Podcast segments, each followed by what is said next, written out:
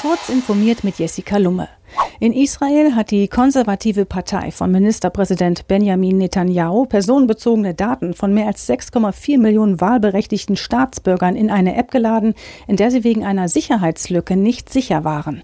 Das berichtet die israelische Tageszeitung Haaretz und erklärt weiterhin, dass dadurch die vollständigen Namen, die Personalausweisnummern, die Adressen sowie das Geschlecht aller Wahlberechtigten des Landes für jeden einfach herunterzuladen war. Microsoft-Mitgründer und Ruheständler Bill Gates hat eine Superjacht bestellt, die mit Wasserstoff angetrieben wird.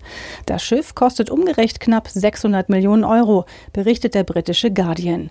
Der Stapellauf der ersten mit Wasserstoff betriebenen Yacht der Welt soll in vier Jahren sein. Die Aqua genannte 112 Meter lange Luxusjacht wird mit flüssigem Wasserstoff betankt und soll eine Reichweite von 6000 Kilometern haben. Die Höchstgeschwindigkeit beträgt 17 Knoten, umgerechnet 30 Stundenkilometer.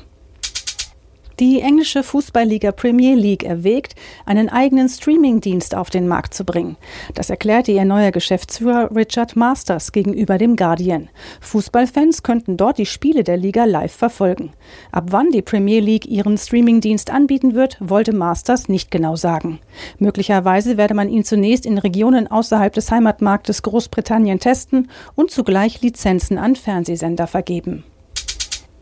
Sony hat seine Teilnahme am Mobile World Congress Ende Februar aus Sorge vor dem Coronavirus abgesagt und schließt sich damit anderen Ausstellern an. Man lege größten Wert auf die Sicherheit seiner Mitarbeiter und Kunden und habe daher diese schwierige Entscheidung getroffen, sagte das Unternehmen in einer Heise Online vorliegenden Stellungnahme.